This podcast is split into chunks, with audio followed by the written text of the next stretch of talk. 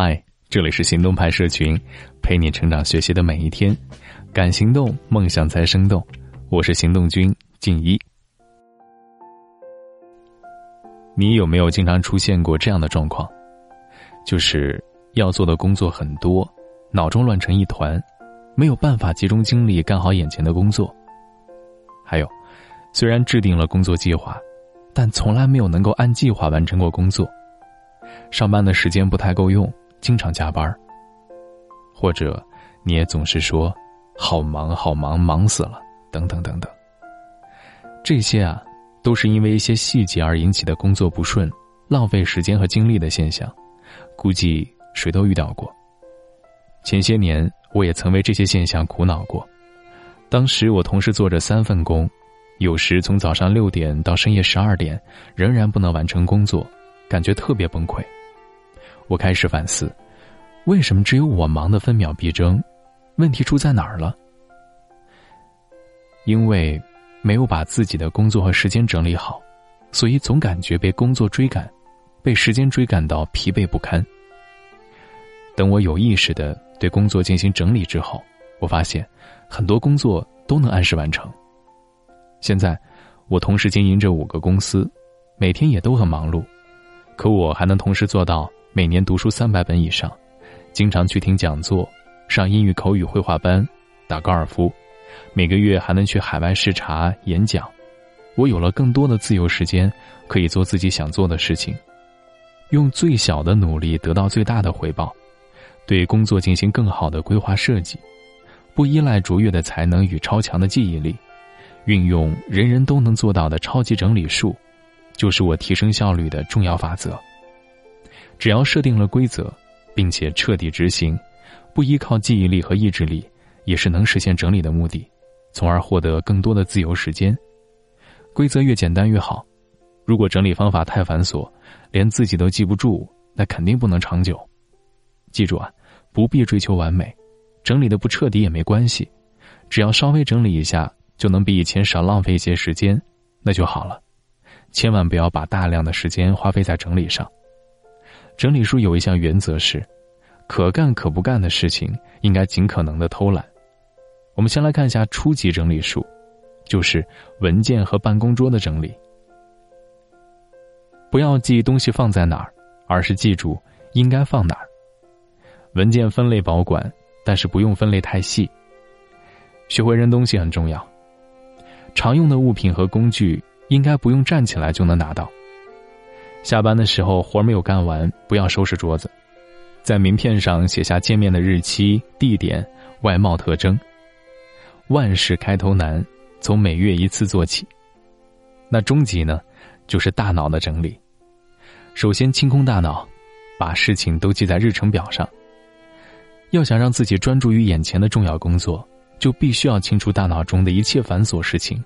使大脑处于空荡荡的状态，只要是可能遗忘的事，需要记住去办的事，通通记在日程表上，然后清空大脑。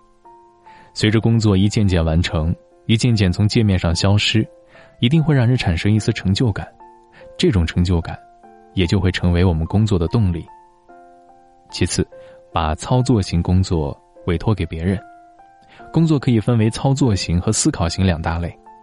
操作型的工作，比如处理发票、整理文件或进行会议准备等不怎么需要动脑筋就可以完成的工作，大多数情况下都是例行事务；而思考型的工作，比如规划立案、策划新项目、写作、决定经营战略等需要进行大量思考的工作。只要是操作型的工作，我们都可以委托给他人，从而节约自己的时间，提高工作效率。这也是我们整理的最终目的。然后，对会议进行程序化管理。我并不喜欢开会，在同一时间内许多人聚集在一起开会是一种严重浪费。而如果是不得不进行的会议，建议先做点提纲，用邮件发给会议全体出席者，让大家搞清楚会议的议题，做好相应的资料准备，并整理好自己发言后再参加会议。这么一来，大家都明确了自己的职责、会议内容，会议可以高效的进行。最后，用过滤器来判断新项目的可行性。关于这一点，我给自己设立了四大项、十小项，每次构思新项目都按照这几步来思考，这样就不用在脑海中翻来覆去的掂量新项目能否上马，只需要每个创意产生时都拿出这个列表一一核对就行了。四大项是：能否令自己感到愉悦，是否有市场发展前景，是否是积累型的业务，是否对社会有益。十小项是：投资回报率能否达到百分之五十以上。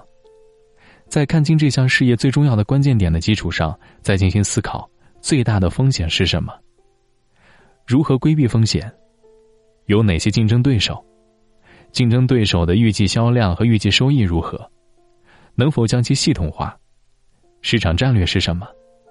自己最擅长这项事业的哪个方面？减去固定费用和波动费用，收益大概能超过盈亏平衡点多少？哦，对了，还有最重要的一点。在自己喜欢的地方工作，在上班前抽出一点时间去喜欢的咖啡厅或者公园里面放松一下，肯定会产生许多在办公室里想不出来的创意与设想。最后是高级时间的整理。首先，给工作任务设定周期提醒，把例行事务固定在一个相同的日期，比如投资相关事务安排在周二，确认工作安排在周一。虽然这些工作只要一周内完成就行，周几做无所谓，但固定一个日子形成规则更好，可以使工作更加有条不紊，更加能够集中精力思考问题。创意也要保存进日程，定期提醒，时不时提醒自己想一想，让想法逐渐变得具体起来。终于有一天，各项条件都成熟了，于是一鼓作气把梦想变成了现实。第二呢，是有效利用空暇时间。有访客临时取消来访计划，或者会议提早结束，有少许空暇时间的时候，作者便会从日程表中找出能在这个时间段完成的任务，把它处理完毕。第三，设定一个绝对努力工作不走神的时段。在公司的工作时间常常会发生许多干扰，最典型的就是接听电话。有电话打来的时候，我们正在全神贯注的干着工作，也得暂时放下。第四就是轻易不打电话，打电话就要有效率，提前用邮件传真对话题内容事先沟通，之后在通话时，双方就可以有针对性的围绕话题讨论，在短时间内结束通话。总之，无论多么重要的事情，都应该在三分钟以内结束通话。最后，工作日和休息日保持一致的作息，时间无论是对于谁都很重要。因为它无法替代，也无法储存，而时间管理也意味着人生的整理。上天给咱每个人的时间都是相同的，一天二十四小时，但是每个人的利用方法不一样，拥有时间的质量也就会产生很大的差异。所以，世上的我们可以把它分为能充实使用时间的人和总是拖拖拉拉的人。如果能把时间程序化进行高效整理，我们所拥有的时间质量也能够得到很大的改善。各位可以在行动派 Dream List 回复“三天三夜”这四个字，来看到今天的整篇文章，还有时间整理的秘籍。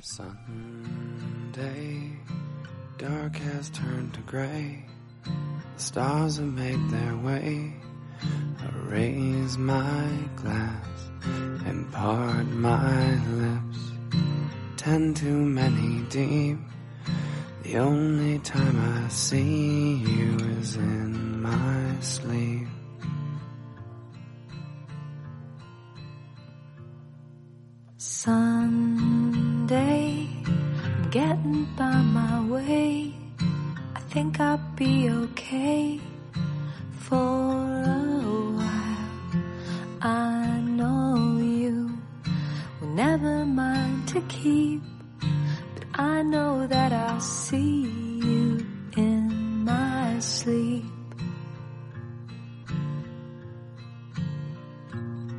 But time has been unkind and kept me far from you.